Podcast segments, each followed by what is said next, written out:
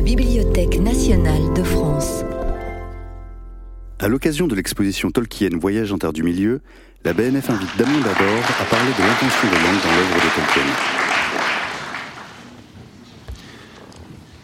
Bonsoir et merci d'être venus aussi nombreux.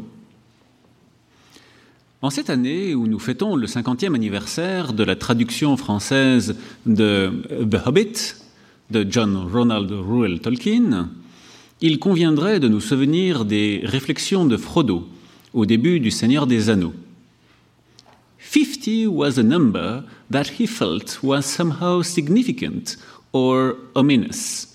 It was, at any rate, at that age that adventure had suddenly befallen Bilbo.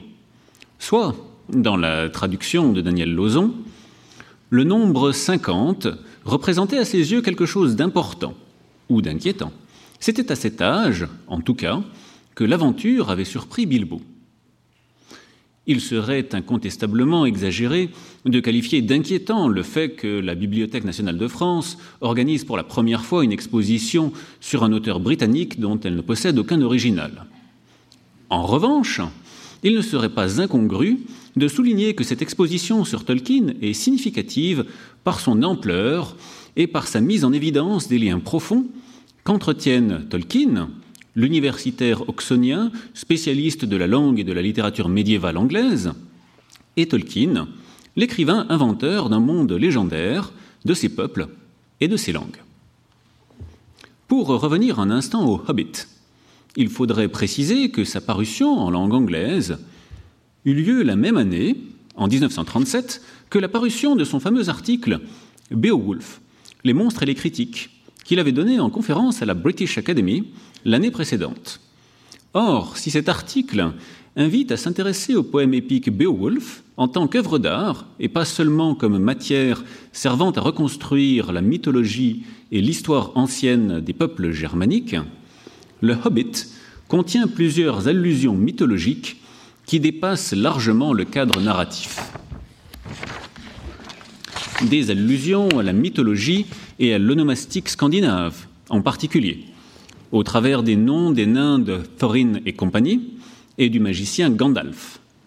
Des allusions à la mythologie personnelle de l'auteur et à ses langues inventées, en gestation depuis plus de deux décennies, à l'époque de la parution du Hobbit en Angleterre, au travers du nom de l'elfe Elrond en particulier.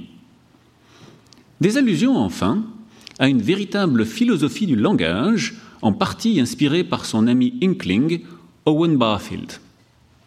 Toutefois, le titre du Hobbit est là pour nous rappeler que la créativité tolkienienne, aussi bien pour ses récits que pour ses langues, n'est pas qu'une activité réfléchie et planifiée, aussi riche qu'en soient les racines, aussi subtile qu'en soient les allusions. Le Hobbit est avant tout l'histoire d'un personnage original appartenant à un peuple inconnu de tous, et même de son auteur, apparu un beau jour au détour d'une correction de copie d'examen. Bref, un personnage idéal, semble-t-il, pour un récit léger destiné à ses enfants. En réalité, les deux aspects, érudits et spontanés, de l'activité littéraire de Tolkien se présentent systématiquement de concert, même s'ils peuvent se heurter. La seule mention de ce nom d'Elrond, qui est un personnage apparu dans l'esquisse de la mythologie vers 1926, ancre fermement ce conte dans la mythologie personnelle de Tolkien, son légendaire. Cet ancrage, qui n'est pas aussi fortuit que Tolkien l'affirma à certains de ses correspondants, devait d'ailleurs lui causer bien des difficultés par la suite, lorsqu'il vint à buter sur la question des noms des nains de Thorin et compagnie lors de la rédaction du Seigneur des Anneaux, quelques années plus tard. En effet, les noms de Thorin et de sa troupe avaient quant à eux été repris tout droit de la mythologie scandinave, de l'Edda en particulier, sans se soucier de leur conformité avec le légendaire de l'auteur, qui était censé se dérouler en des temps immémoriaux, bien avant qu'apparaissent les peuples germaniques. Là est sans doute une des clés du génie de Tolkien, puisqu'il ne se décida ni à passer cette difficulté sous silence, ni à modifier arbitrairement les noms de ces nains après qu'ils ont été publiés. Il préféra à la place inventer toute une théorie de traduction fictive d'archives rédigées par les protagonistes et parvenues jusqu'à lui. Ce cadre lui permettait non seulement d'accréditer un peu plus le réalisme de ses récits aux yeux des lecteurs, mais encore de justifier les changements apportés au chapitre des énigmes du Hobbit et surtout de lui permettre d'employer librement la nomenclature germanique qu'il appréciait tant sans compromettre pour autant la, cohérence linguistique de son œuvre. Comme nous le savons grâce à son premier biographe, Humphrey Carpenter, et surtout grâce à sa fameuse conférence A Secret Vice, un vice secret, où Tolkien explique quelque peu son goût pour les langues inventées, cette passion qu'il habitait remontait à sa prime jeunesse. D'une part, sa mère lui enseigna les rudiments du latin et du français, et sans doute de l'allemand. De l'autre, il s'initia très jeune aux langues inventées grâce à ses cousines Mary et Marjorie Incledon. Ses études à la King Edward School lui firent explorer en détail la littérature grecque et latine et se familiariser avec les principes de la linguistique historique. Sa découverte précoce du gallois suscita son intérêt pour une langue qui lui était à cette époque incompréhensible, mais dont la sonorité lui plaisait tout particulièrement. La consultation de livres en espagnol chez son tuteur, quelques années après, le poussa à créer une nouvelle langue inventée, le nafarin, où le plaisir esthétique de la création devint chez lui dominant. Plus tard, d'autres langues devaient profondément marquer Tolkien à l'instar du vieil anglais, qui lui permit de lire Beowulf dans le texte, du vieux norrois, clé nécessaire pour lire le texte original des sagas scandinaves qui le passionnaient, et surtout du gothique, une langue dont les fragments préservés lui donnèrent envie de réinventer les mots manquants en s'appuyant sur les autres langues germaniques. Ce passe-temps le conduisit finalement à inventer de toutes pièces une langue germanique proche du gothique, sans, doute la langue qu'auraient pu parler les Goths, le peuple auquel appartenait le héros Beowulf. Durant la dernière année de son cursus à la King Edward School, il obtint une bourse pour étudier les classiques à l'Exeter College de l'Université d'Oxford. C'est aussi l'année où il découvrit la langue et la mythologie finnoise grâce à une traduction anglaise du Kalevala, l'épopée mythologique finlandaise. Une fois à Oxford, il parvint à mettre la main sur une grammaire finnoise, ce qu'il compara à la découverte d'une cave remplie de bouteilles d'un vin extraordinaire, d'une sorte et d'un goût jamais connus jusqu'alors. Si sa passion pour les langues réjouissait certains de ses professeurs, elle menaça tout de même sa scolarité. Car Tolkien, pris par les activités d'Oxford, avait un peu trop délaissé l'étude du latin et du grec, qui ne l'enthousiasmait plus guère. Heureusement, le recteur d'Exeter College connaissait sa passion philologique et l'incita à changer de cursus pour étudier la langue et la littérature anglaise, qui devinrent finalement sa spécialité et plus tard son métier. Le nom d'Earendel, rencontré dans le poème vieil anglais Christ de Cunewulf, devait d'ailleurs lui inspirer un poème merveilleux, Le voyage d'Earendel, l'étoile du soir, à la fin de l'été 1914. À la même période, il entama un premier roman entrecoupé de passages en vers, reprenant l'histoire de Coulervaux, le personnage le plus tragique du Kalevala. Il enrichit progressivement la nomenclature de l'histoire qu'il était en train de rédiger avec des mots inventés à consonance finnoise, jusqu'à ce que ceux-ci débouchent sur la création d'une langue inventée, fortement influencée par le finnois, qui supplanta entièrement sa langue germanique fictionnelle, toujours en cours de gestation. Les deux sources d'inspiration, et Arundel d'un côté, la langue finnoise de l'autre, fusionnèrent bientôt, et Tolkien abandonna son récit sur Coulervaux pour se concentrer sur l'histoire d'Earendel et sa nouvelle langue inventée, une langue qu'on pourrait qualifier d'ayant des consonances féeriques, une langue qui devint la langue des elfes, dont Earendel devint, quant à lui, un des plus éminents représentants. Ainsi naquirent ensemble le livre des contes perdus, la toute première version du légendaire tolkienien, et le Quenya, la langue qui sous-tendait l'essentiel de sa nomenclature. Toutefois, comme les contes perdus mettaient en exergue la dispersion des différents peuples elfiques, il devint très rapidement évident pour Tolkien que des peuples éloignés les uns des autres devaient voir leur langue diverger. Il commença donc bientôt à inventer une deuxième langue elfique, le gnomique, cette fois modelée sur le gallois, une langue qu'il n'avait jamais cessé d'apprécier et qu'il avait apprise entre-temps. Ces récits et ces langues subirent au fil des ans des révisions sans nombre, et les contes perdus finirent par donner le Silmarillion, la geste épique des elfes, censée se dérouler plus de 6000 ans avant la guerre de l'anneau. Si le vocabulaire du Quenya évolua de manière assez graduelle, sa grammaire et sa méthode de dérivation phonologique furent bouleversées à plusieurs reprises. Quant au gnomique, ces révisions successives le changèrent dans une telle mesure que Tolkien le renomma d'abord Noldorin, avant de lui donner sa dénomination finale de Sindarin. L'histoire fictive de cette langue fut entièrement remaniée au cours de l'histoire du Seigneur des Anneaux, et de fait, comme Sindarin est aujourd'hui la dénomination la plus connue de cette langue, c'est celle que j'utiliserai par la suite sans plus de commentaires, bien qu'elle ne désigne au sens strict que les versions postérieures à la rédaction du Seigneur des Anneaux. Les changements occasionnés et fréquents de ces langues étaient souvent causés par l'approfondissement de Tolkien, de passages seulement esquissés auparavant par Tolkien, mais dont les nouveaux développements venaient générer des contradictions dans les textes antérieurs.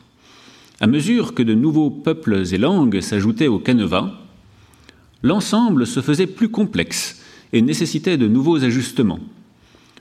En effet, aux différents peuples elfiques vinrent très vite s'ajouter les Valar, les hommes, les nains, les orques, les ents et bien d'autres.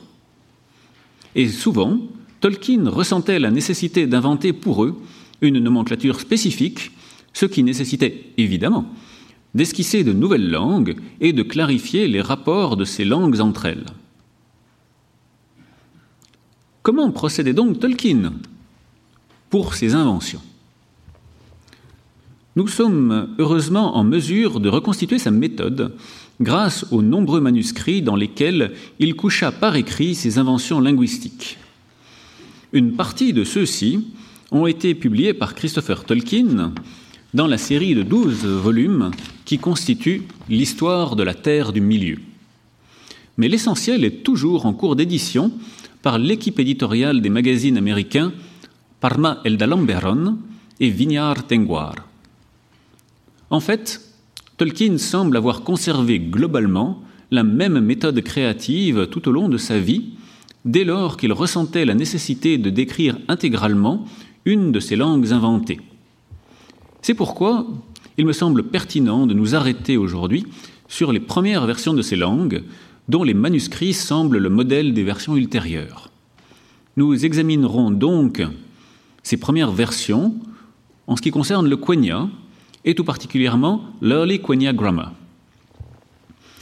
Comme j'ai pu le souligner, Tolkien accordait une importance extrême à certains noms dont il aimait la consonance et pour lesquels il ressentait parfois une forme d'adéquation entre leur sonorité et leur signification, un phénomène qu'il désigna sous le nom de phonetic fitness ou adéquation phonétique. Toutefois, puisqu'il ne s'agissait pas seulement pour lui d'inventer une nomenclature pour donner des noms à ses personnages, mais de pouvoir écrire parfois des poèmes entiers dans une de ces langues inventées, il lui fallait forger une structure grammaticale crédible et suffisamment détaillée pour lui fournir les informations dont il avait besoin au moment voulu. Par ailleurs, Comme Tolkien avait décidé d'inventer non pas une langue isolée, mais une famille entière de langues elfiques apparentées entre elles, il lui fallait aussi une description phonétique précise afin de distinguer le style de ces différentes langues.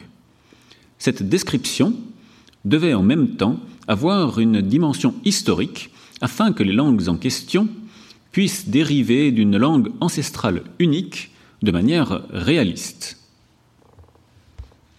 Un petit peu à la manière dont les langues européennes, la plupart d'entre elles tout au moins, dérivent d'un ancêtre qu'on désigne généralement sous le nom de proto-indo-européen. Finalement, il s'agissait pour Tolkien de construire des langues qui respectaient toutes ces règles de la grammaire historique, de même qu'un peintre réaliste se doit de connaître et d'appliquer les règles de l'anatomie lorsqu'il représente un être humain, sans quoi son public, même ignorant de la médecine, pourrait réaliser que ces personnages sont fautifs.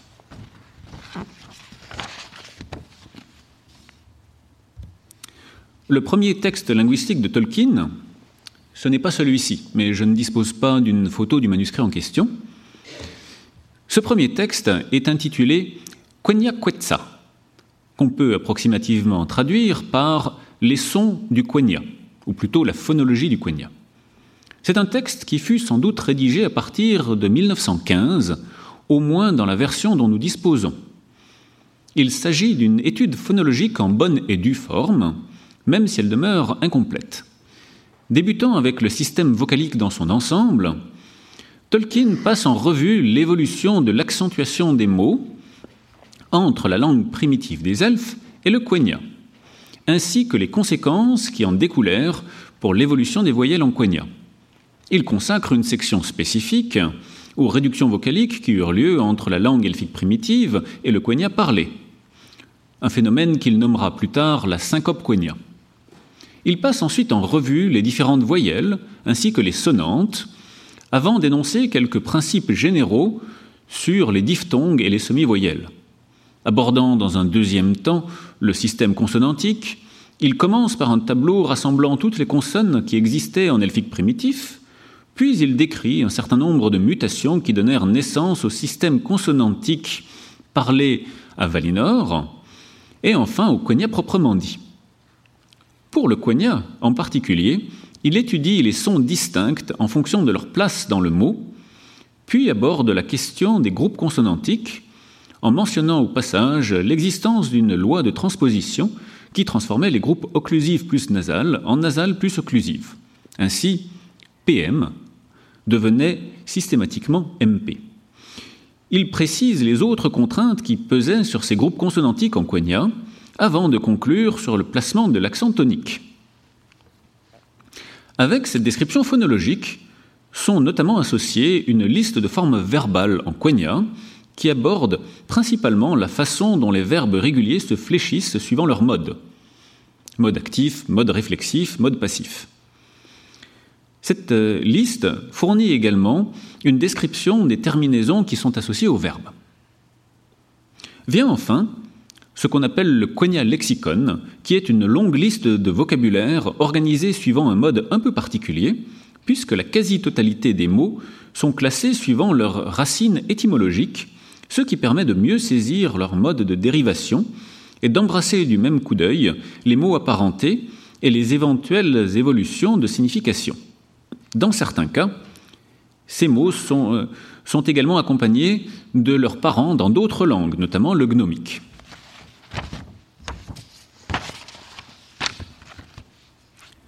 Vers 1923, après avoir travaillé un certain temps sur ces langues et leur avoir apporté un certain nombre de corrections, après également avoir rédigé le document équivalent au Quenya Lexicon et à la phonologie du Quenya pour le gnomique, Tolkien jugea nécessaire de reprendre ces premières descriptions pour leur donner une forme plus achevée.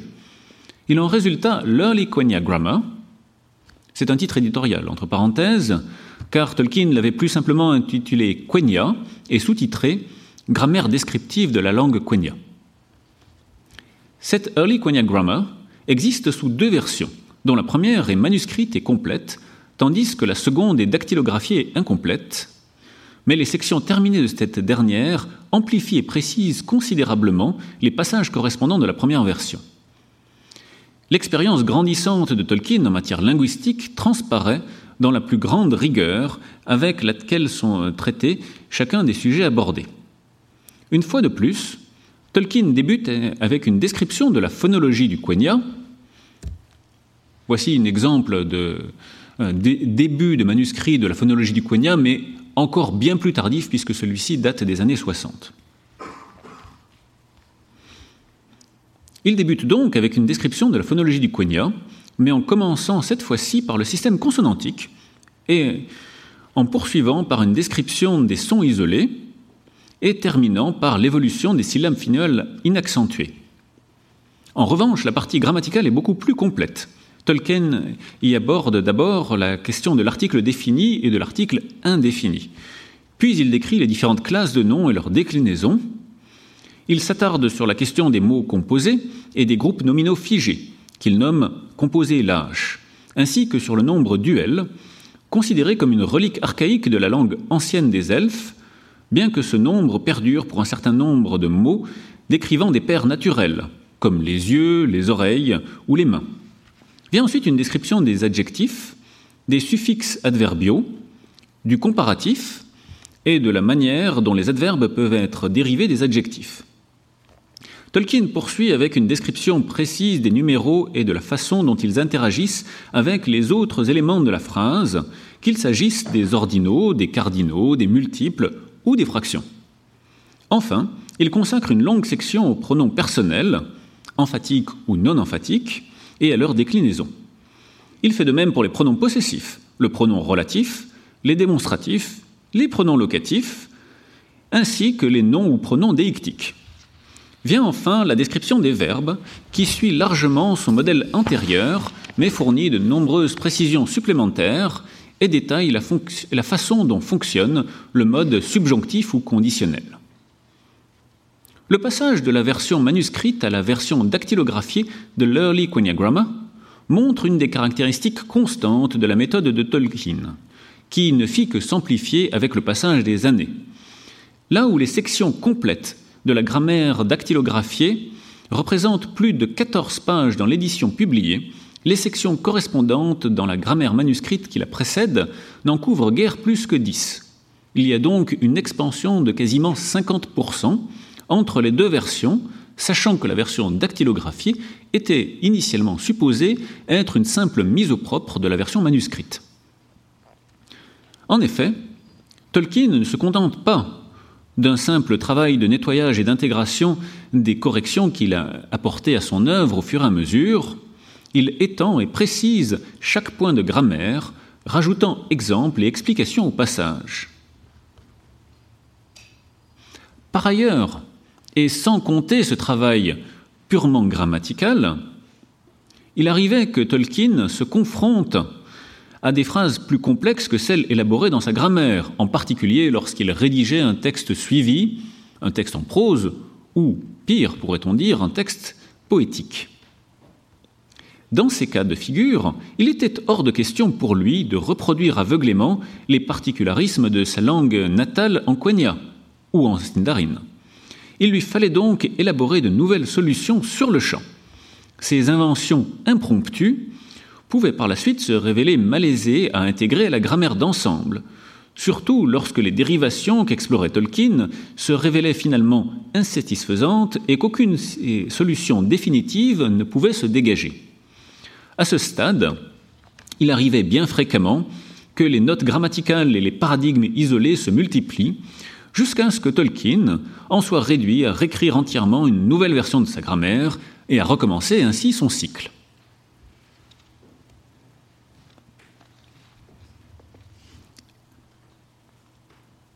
Pour l'auteur qu'est Tolkien, devaient inévitablement surgir deux questions étroitement liées, une fois ces questions grammaticales clarifiées. Ou plutôt, une fois qu'elles n'étaient pas entièrement clarifiées. D'une part, comment s'accommoder de ces réécritures permanentes et de l'autre, que montrer au lecteur? Au demeurant, si ce travail de réécriture permanent pourrait, déjà paraître titanesque pour une seule langue, que devons-nous imaginer face à la complexité de l'arbre des langues tel que Tolkien le concevait dans les années 30 Fort heureusement, Tolkien n'avait nullement l'intention de développer toutes ces langues inventées avec le même degré de détail que celui qu'il consacra au Quenya et au Sindarin. Bien sûr, il lui fallait développer avec un niveau de détail considérable la phonologie de l'elfique primitif et même certains de ses fonctionnements grammaticaux, de manière à justifier les mécanismes développés pour la grammaire de ces deux langues elfiques principales. Toutefois, L'artifice narratif, selon lequel cette langue fut reconstituée a posteriori par les savants elfes, lui permettait de n'en développer que le strict nécessaire et autorisait aussi quelques contradictions mineures qu'il pouvait imputer à des théories concurrentes. notons toutefois que l'idée que les elfes les plus âgés aient pu oublier la langue qu'ils parlaient dans leur jeunesse pouvait apparaître problématique, aussi bien pour Tolkien que pour son lecteur putatif. Il lui consacra donc un essai tardif pour la justifier avec un certain luxe de détails. Comme Tolkien appréciait plus de jouer avec les mécanismes de ces langues afin de les peaufiner sans fin que de les employer d'une manière intensive dans ses récits, nous disposons en fait d'une bien plus grande quantité de vocabulaire provenant des lexiques et des textes grammaticaux que des poèmes, des citations ou même de la nomenclature qui apparaît dans les textes narratifs publiés de son vivant. D'ailleurs, une grande partie des récits que Tolkien rédigea, des récits narratifs j'entends, ne fut pas publié avant sa mort. Il fallut attendre le travail de Christopher Tolkien pour que nous en sachions plus sur ces périodes mystérieuses qui précédaient le Seigneur des Anneaux et la fin du Troisième Âge. Et de fait, Tolkien ne se sentait nullement lié par ses écrits inédits. Pour lui, il n'était pas nécessaire que le lecteur ait accès à l'ensemble des informations permettant de comprendre ou d'utiliser ces langues inventées. Il affirma même craindre qu'en en mettre trop ne décourage certains lecteurs du Seigneur des Anneaux.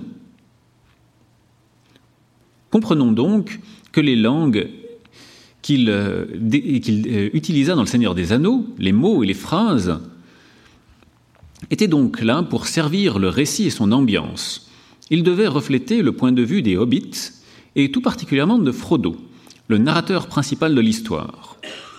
Par conséquent, les passages elfiques restés incompris de celui-ci, ou oubliés, ne nécessitaient pas d'être retranscrits dans le roman. La même chose s'appliquait pour les autres langues, à l'exception du parler commun, qui était de toute façon retranscrit par l'anglais. Même la langue des Rohirrim retranscrite par le vieil anglais, obéissait à ce principe d'économie. C'est ainsi que Tolkien se servit des autres langues elfiques, surtout pour des comparaisons phonologiques et grammaticales. Il développa notamment le Telerin d'Aman à cette fin. Cette langue avait le double intérêt d'être une sorte d'intermédiaire entre Quenya et Sindarin, et de ne pas être employée en terre du milieu, ce qui permettait à Tolkien de la modifier à loisir sans conséquence pour les noms propres qui apparaissaient dans ces textes narratifs. Toutefois, cette langue l'intéressait manifestement moins que le Quenya et le Sindarin, et il ne semble pas en avoir élaboré plus que ce qui était nécessaire pour les, les comparaisons qu'il voulait effectuer. Quant aux autres langues elfiques, elles ne furent qu'épisodiquement citées pour des raisons de nomenclature dans les récits ou de phonologie dans ces textes grammaticaux. Mais n'oublions pas qu'il n'y avait pas que les elfes dans ce légendaire de Tolkien. Pourtant, ce n'est que dans les années 30 que Tolkien semble avoir commencé à élaborer en détail les langues des peuples humains. Il décida même à un moment que les humains amis des elfes, les Edain, abandonneraient leur langue ancestrale pour adopter le Sindarin, ce qui lui aurait évidemment facilité la tâche. Devant l'invraisemblance de cette solution, vu que les elfes et les Edain vivaient côte à côte, mais ne se mariaient guère entre eux, à quelques exceptions près, il y renonça. Il consacra donc une énergie considérable a développé les langues des Edain. C'est le dialecte de la troisième maison des Edain, la maison plus tard connue sous le nom de maison de Hador, qui constitua sa principale référence, étant la langue à l'origine de ce qui deviendra l'Adunaïque, parlé à Nouménor. Et cet Adunaïque était lui-même l'ancêtre du parler commun du nord-ouest de la Terre du Milieu. De fait, le développement de l'Adunaïque semble beaucoup devoir à la rédaction du roman inachevé des papiers du Notion Club, où cette langue joue un rôle considérable. De même que le parler commun, du moins la langue qui est censée être réellement le parler commun, non pas l'anglais, ce parler commun fut surtout développé à l'occasion de la rédaction de l'appendice F au Seigneur des Anneaux, lorsque Tolkien dut inventer les noms et les jeux de mots supposément traduits par l'anglais dans le roman. Une tâche dont Tolkien se rendit d'ailleurs compte qu'elle était moins facile qu'il n'y pouvait sembler de prime abord. Comme les autres langues humaines avaient une simple fonction de nomenclature, Tolkien semble s'être contenté de les ébaucher pour leur donner une phonologie distinctive sans nécessairement la formaliser.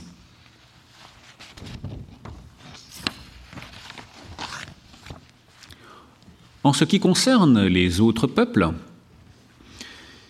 les nains notamment, la totalité des noms des nains qui, euh, sont attribués euh, avant la rédaction du Seigneur des Anneaux étaient soit en langue elfique, pour les personnages ou les lieux apparaissant dans le Silmarillion, soit en vieux norrois pour ceux qui figuraient dans le Hobbit.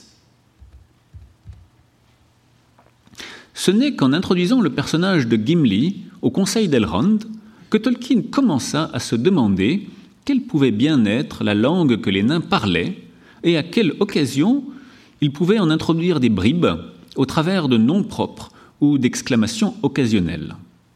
Là aussi, la solution que Tolkien trouva répond à ce désir d'économie. En effet, les nains sont censés être très réticents à enseigner leur langue aux étrangers, à un tel point qu'ils ne communiquaient jamais leur vrai nom propre aux gens des autres peuples, même à ceux dont ils étaient le plus proches. Cela permit à Tolkien de résoudre la question des noms de Thorin et compagnie, car ces noms étaient supposés être la traduction de noms originaires du Val des Rébors, et les peuples du Val des Rébors eux-mêmes étaient censés parler une langue lointainement apparentée au parler commun, de la même manière que le vieux norrois est un parent relativement distant de l'anglais contemporain. En même temps, cela permit à Tolkien de minimiser les occurrences d'apparition de la langue des nains dans le roman. Et pourtant, comme il s'agissait d'une langue qui était elle aussi supposée avoir influencé la langue ancestrale des hommes de la maison de Hador, Tolkien élabora nettement plus en détail sa phonologie, de manière à pouvoir développer l'Adunaïque de Númenor d'une manière crédible. Il profita de ses travaux pour introduire une poignée de noms en Kousdoul dans les nouvelles versions du Silmarillion qui furent rédigées après la parution du Seigneur des Anneaux. L'essentiel de cette élaboration reste toutefois aujourd'hui encore inédit. Pour les Ents, un peuple que Tolkien inventa au cours de la rédaction de son magnum opus, la solution trouvée fut encore plus radicale. D'une part, les Ents avaient des rapports immémoriaux avec les elfes, ce qui expliquait amplement le fait que tous les noms propres par lesquels ils étaient connus fussent en Quenya ou en Sindarin. De l'autre, leur langue propre était d'une telle complexité que les elfes eux-mêmes avaient renoncé à la mettre par écrit ce qui permettait à Tolkien de justifier que seul apparaisse dans le roman un très court extrait de cette langue, dont la retranscription était elle-même qualifiée d'extrêmement approximative.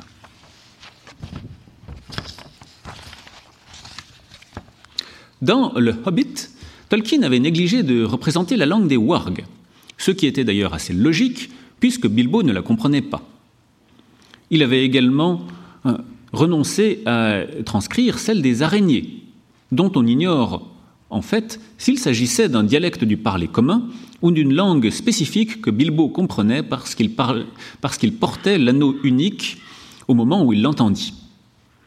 En revanche, la question du parler noir et des langues des orques se posa de manière cruciale au cours de la rédaction du Seigneur des Anneaux, et ce, dès la représentation de l'inscription sur l'anneau. Contrairement à ces autres langues inventées, Tolkien opta ici pour des sonorités qu'il trouvait particulièrement désagréables. Aussi écrivit-il dans une lettre qu'il s'abstint d'en inventer plus que le minimum requis. Et de fait, il ne semble exister aucune liste de vocabulaire, aucun matériel grammatical sous-tendant ces langues dans les archives linguistiques de Tolkien. C'est sans doute ce qui explique que Tolkien donna pas moins de trois traductions divergentes pour l'exclamation orquienne entendue par Merry et Pippin lorsque ceux-ci étaient prisonniers des orques de Saruman. C'est réellement une exception dans la production linguistique de Tolkien. Tolkien décida aussi que les langues orquiennes avaient tellement divergé les unes des autres que les orques de tribus différentes ne parvenaient plus à se comprendre mutuellement s'ils parlaient leur idiome maternel, ce qui les forçait fréquemment à employer entre eux une variante dégénérée du parler commun que Tolkien représenta par de l'argot anglais vulgaire. Cela lui évita de multiplier les occurrences de, des langues orquiennes, tout en fournissant une justification au fait que les hobbits comprenaient généralement la langue de leurs ennemis. À l'issue de cette longue liste, ne me reste qu'à évoquer brièvement la langue des Valar, les puissances démiurgiques ayant façonné le monde de Tolkien.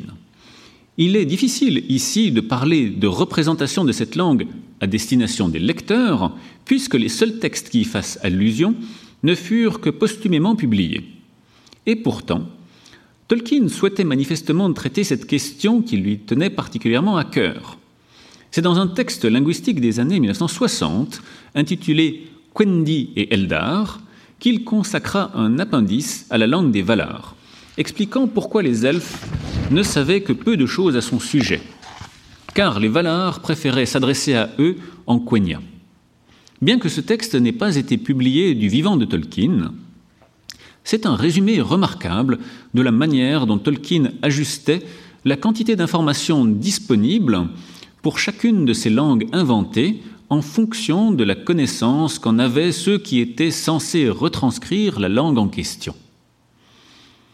Il démontre aussi l'immense maîtrise que Tolkien avait de toutes ses créations linguistiques, car si l'influence du Valarin sur le Quenya est seulement esquissée, il n'en va pas de même pour les liens entre le Valarin et le parler noir, ou entre le Valarin et le Kousdoul, qui ne sont pas même mentionnés.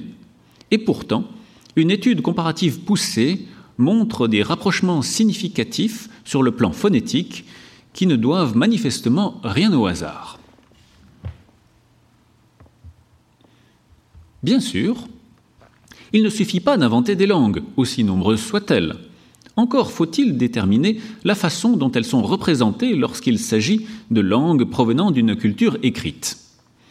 A fortiori, cette question se posait-elle avec acuité pour les romans de Tolkien, supposés être des traductions de compilations de récits tirés du livre rouge de la Marche de l'Ouest. Un manuscrit qui ne pouvait en aucun cas être écrit en caractère latin. Comme pour ces langues inventées, Tolkien cherchait ici aussi à respecter les connaissances linguistiques de son époque pour ces alphabets inventés. Le panorama scriptural euh, résultant et par conséquent assez différent de la cartographie de ces langues. Là où tous les peuples de Tolkien disposent de leur langue ancestrale, à l'exception des hobbits, qui ont adopté le parler commun dans la dernière phase de leur migration, après avoir parlé une langue apparentée à celle des Rohirrim et dont on ne connaît finalement absolument pas la langue originale, les alphabets inventés par Tolkien sont en nombre bien plus restreint. Tous ou presque ont été inventés par les elfes, grâce auxquels l'usage s'en est répandu au sein de nombreux peuples. Commençons toutefois par faire un pas en arrière. L'intérêt de Tolkien pour les alphabets inventés ne remonte peut-être pas aussi loin que sa passion pour les langues. Et pourtant, dès sa scolarité à la King Edward School, il avait inventé un premier système de code pour représenter chaque lettre de l'alphabet anglais et il s'en servait pour rédiger son journal intime. Au cours de la rédaction des Contes perdus, sa première version du légendaire, Tolkien inventa un nouvel alphabet qu'il nomma alphabet de Rumil, du nom d'un des savants elfes que rencontre le héros principal des contes. Ce système alphabétique, ou approximativement alphabétique en réalité, était manifestement supposé être celui dont se servaient les elfes rencontrés par le narrateur. Comme pour les langues, une grande partie des fragments attestés pour l'alphabet de Rumil consiste en tableaux décrivant la manière d'employer cet alphabet plutôt qu'en exemples concrets d'utilisation. Et d'ailleurs, la plupart des exemples concrets d'utilisation consistent en autres entrées du journal intime de Tolkien. Il l'utilisa néanmoins pour d'autres transcriptions, mais celle-ci n'avait pas le moindre lien avec son légendaire. Les exemples de transcription de passages en quenya sont fort peu nombreux et concernent surtout des extraits de poèmes rédigés auparavant ou des discussions phonologiques. Il n'y a absolument aucun exemple d'usage de cet alphabet dans un contexte utile à la narration des contes perdus. Par la suite, Tolkien abandonna ce premier alphabet elfique et expérimenta bien d'autres modes de représentation alphabétique. Il s'intéressa de plus en plus aux adaptations que pouvaient avoir effectuées chacun des peuples elfiques ayant adopté ces modes de représentation en fonction des caractéristiques des langues qu'ils parlaient, d'une manière similaire à la façon dont l'alphabet latin fut adapté aux besoins des différents peuples européens qui l'adoptèrent. Parmi ces essais, on compte notamment le valmarique, le quenya-tique, le falacine, le noriaque, le baniarique, le signatique et les premières versions de ce que Tolkien appela l'alphabet quenya, qui est l'ancêtre conceptuel des Tengwar apparaissant dans Le Seigneur des Anneaux? En parallèle à tout cela, Tolkien inventa divers systèmes runiques, dont certains se présentaient comme des modernisations des runes anglo-saxonnes, tandis que d'autres avaient un lien explicite avec son légendaire, à l'instar des lettres gnomiques ou des runes gondoliniques. Pour la plupart, ces alphabets eurent une vie bien plus brève que l'alphabet de Roumil, et leur usage ne dépassa guère les tableaux qui décrivaient leur mode de fonctionnement. Seul le valmarique apparut de manière répétée dans des essais grammaticaux et des listes de vocabulaire il est par conséquent très difficile de déterminer la façon dont Tolkien comptait insérer ces alphabets dans son légendaire, même si les noms de certains d'entre eux fournissent quelques vagues pistes sur le peuple qui était supposé les avoir inventés ou les utiliser. Ainsi, les runes gondoliniques pointent manifestement vers un système runique élaboré à Gondolin, tandis que le falacine suggère un usage chez un peuple vivant au bord de la mer car en Quenya, Phalas a toujours désigné le rivage maritime.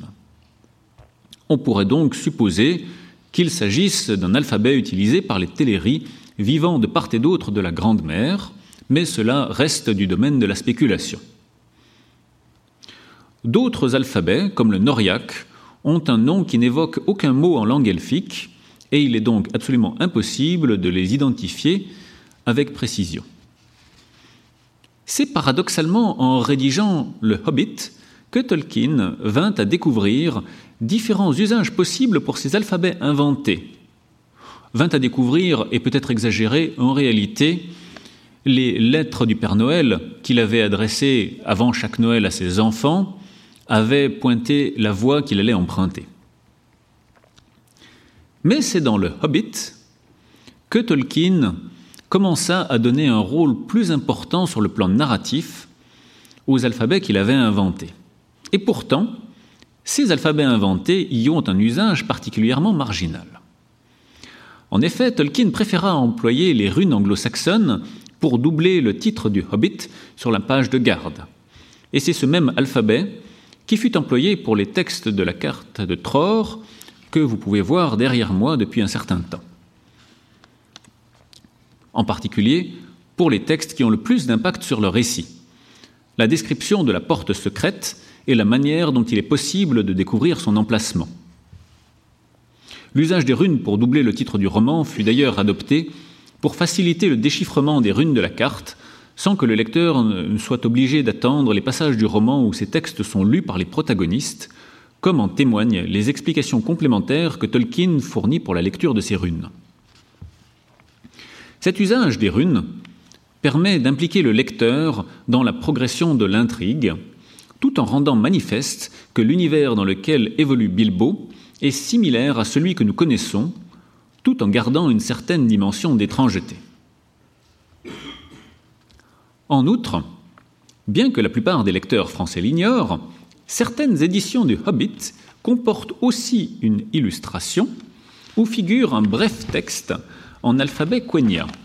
En effet, l'illustration en couleur Conversation avec Smog montre à l'avant-plan une jarre gigantesque, il faut une échelle pour parvenir en haut, remplie d'or à rabord, dont la paroi est couverte d'une inscription attribuant les richesses qu'elle contient aux nains Thror et Thrain, et menaçant de malédiction les éventuels voleurs.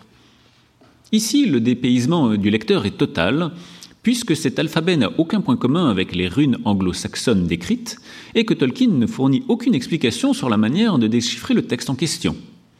Aussi, l'étrangeté de l'inscription répond-elle parfaitement à la dimension merveilleuse de ce passage du récit, représenté par le dragon Smaug, conversant avec un Bilbo rendu invisible par l'anneau.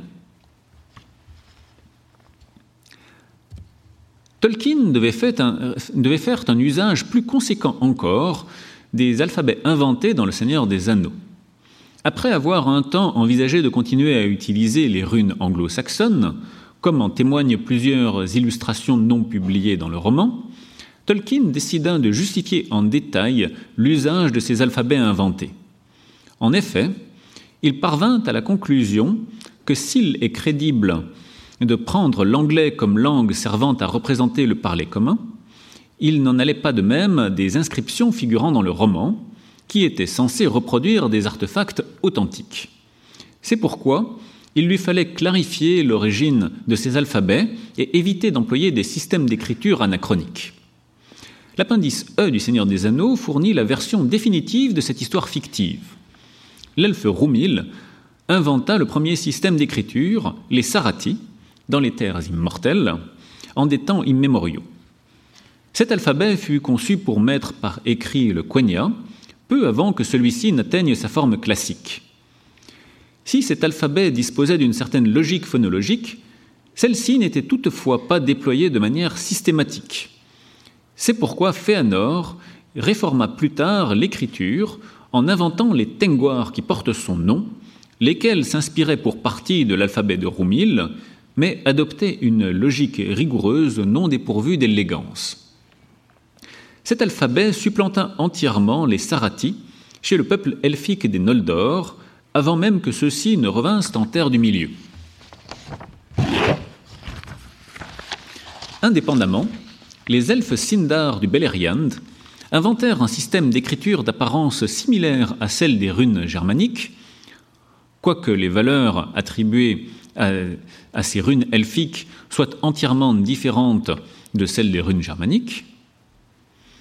Et de là, ce système de runes, nommé les Kirth, fut, euh, fut adopté par les nains, qui le transmirent à d'autres peuples encore, comme les humains et même les orques.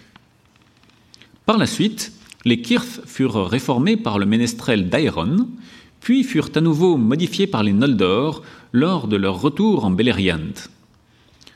Toutefois, l'usage des tengoirs inventés par les Noldor se répandit rapidement en terre du milieu, de par leur plus grande facilité d'utilisation. Parmi les elfes, seuls ceux d'Eregion semblent avoir conservé l'usage des kirth au deuxième âge.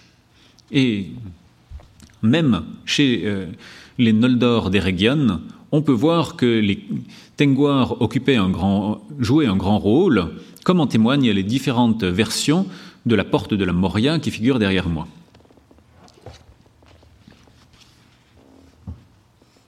La plupart des autres peuples adoptèrent l'une ou l'autre variante des Tengwar, qu'il s'agisse des hommes de Númenor et de leurs descendants, des hobbits, ou bien sûr de Sauron. Tolkien fit bon, usage des Tengwar et des Kirth dans Le Seigneur des Anneaux, comme en témoignent les vers gravés sur l'anneau unique, la magnifique illustration de la porte de la Moria, ou l'inscription funéraire sur le tombeau de Balin. Certaines des illustrations voulues par Tolkien ne purent être intégrées au roman pour des raisons techniques, comme les reproductions des trois pages du livre de Mazarboul lu par Tolkien, euh, lu par Gandalf dans le roman, et résumant l'histoire tragique de la tentative de colonisation de la Moria par Balin. D'autres furent exclus pour des raisons littéraires, à l'instar de la lettre du roi, qui devait illustrer la conclusion abandonnée du Seigneur des Anneaux. Contrairement à ces langues inventées, Tolkien fournit l'essentiel des informations nécessaires pour déchiffrer et utiliser les deux principaux systèmes d'écriture décrits dans Le Seigneur des Anneaux, L'appendice E fournit à cet effet l'essentiel de ce que doit pouvoir connaître le lecteur et l'écrivain putatif s'il veut les déchiffrer ou les utiliser. Et de fait, contrairement à ces langues, Tolkien cessa pour l'essentiel de modifier ses alphabets inventés après la parution du Seigneur des Anneaux, même s'il continua à imaginer des détails supplémentaires et à inventer de nouvelles variantes des Tengwar par la suite. Dans un essai tardif, intitulé Of Dwarves and Men, des nains et des hommes, Tolkien ajouta que les nains avaient aussi inventé un système d'écriture pictographique ou idéographique, mais qu'ils le gardaient résolument secret. Conformément à sa pratique, il s'abstint donc d'en fournir le moindre exemple, pour le plus grand regret des linguistes qui s'intéressent à son œuvre. En tout cas, à mon grand regret.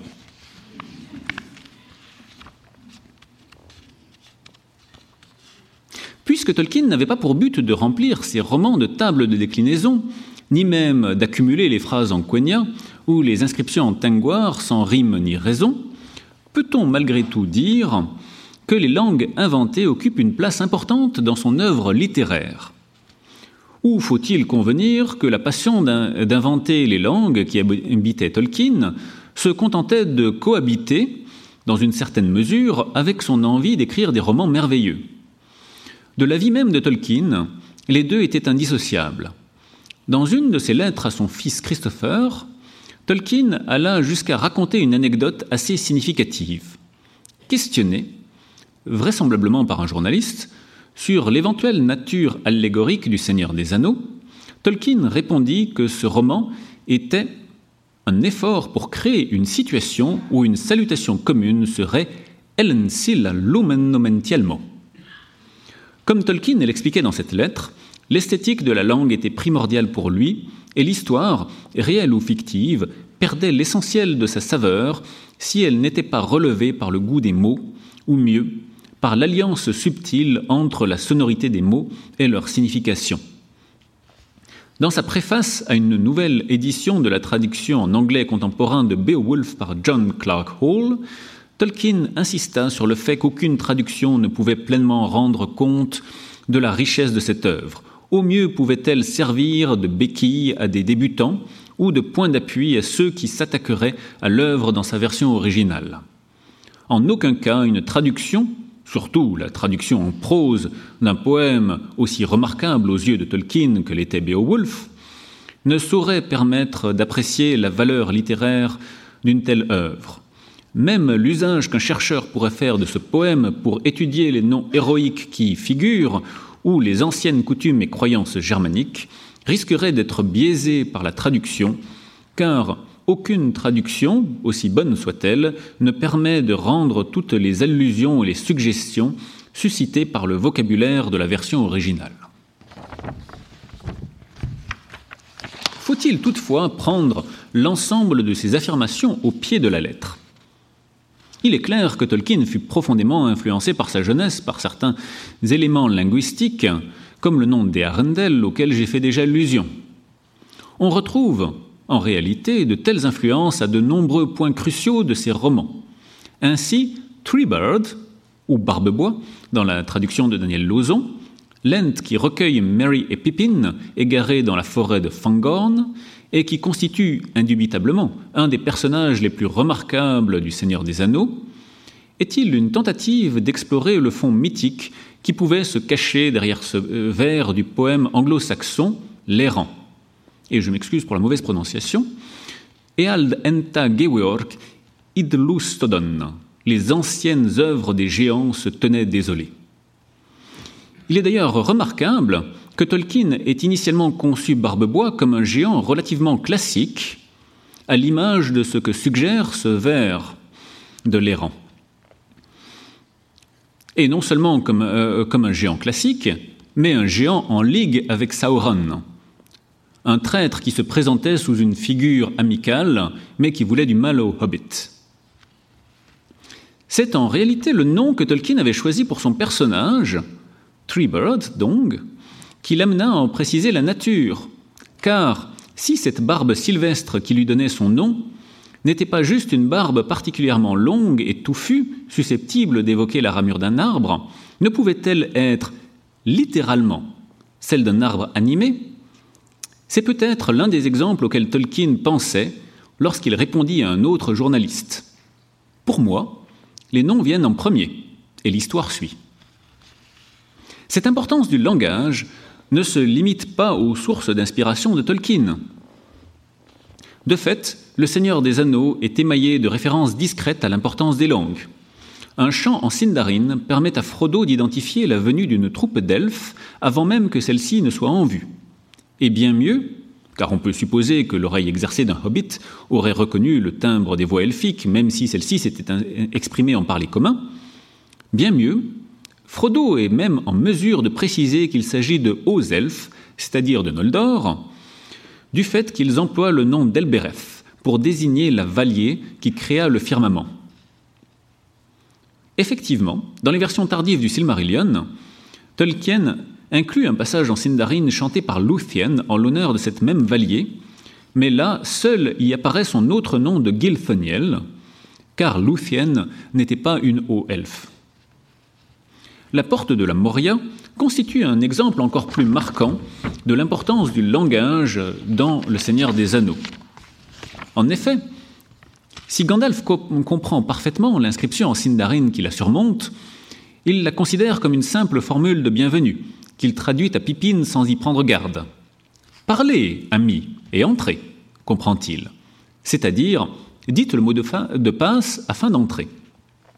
Mais malgré ses immenses connaissances, Gandalf s'avère incapable de deviner le mot de passe, et la magie des anciens nains résiste à ses tentatives d'ouvrir la porte de force. Ce n'est qu'après avoir perdu espoir de parvenir à ses fins que Gandalf réalise qu'il fallait tout simplement comprendre Dites ami et entrez. Aussi lui suffit-il de prononcer le mot Sindarin pour ami, Mellon, écrit en toutes lettres sur la porte pour que celle-ci s'ouvre juste à temps pour permettre à la compagnie d'échapper aux wargs qui s'approchent et aux guetteurs de l'eau qui s'attaquent soudainement à Frodo. L'onomastique aussi est rarement innocente. Si certains noms sont supposés être tirés de prophéties, si d'autres sont des surnoms dus à un haut fait ou à une volonté de dissimulation, même les noms en apparence les plus ordinaires recèlent souvent une signification en rapport avec le récit, sans que le lecteur s'en rende nécessairement compte. Prenons Frodo, le principal euh, porteur de l'anneau. Celui-ci porte un nom germanique qui est à la mesure de son rôle dans le roman, car Frodo, Froda en vieil anglais, Frodi en vieux norrois, signifie intelligent, sage, éduqué, ce qui correspond parfaitement au Frodo qui a été adopté par son cousin Bilbo et à l'éducation qu'il a reçue grâce à lui. De plus, dans la mythologie germanique, ce nom désigne un roi légendaire qui pourrait bien être une représentation évémérisée du dieu Freyr, dieu de l'abondance, qui accorde les plaisirs et la paix aux mortels. Or, non seulement le hobbit Frodo est celui par qui la paix revient en terre du milieu, mais l'année où celui-ci exerce le rôle de maire intérimaire de la comté en remplacement de Will Piedblanc est la grande année d'abondance, restée célèbre dans les annales des hobbits. Le parallèle avec le règne de Frodi dans les Gesta Danorum de Saxo Grammaticus n'est certainement pas fortuit, même si le lecteur passe bien souvent à côté de celle-ci. Une fois de plus, L'érudition médiévale de Tolkien fournit la matrice et son roman élabore une solution mythopoétique qui ne se contente pas de créer ce que Tolkien appelle la consistance interne de la réalité, mais qui propose une source fictive aux récits mythologiques qui l'ont inspiré. Et finalement, n'était-ce pas cela que Tolkien voulait dire lorsqu'il affirma dans sa conférence Un vice secret La langue que vous inventez engendre forcément une mythologie.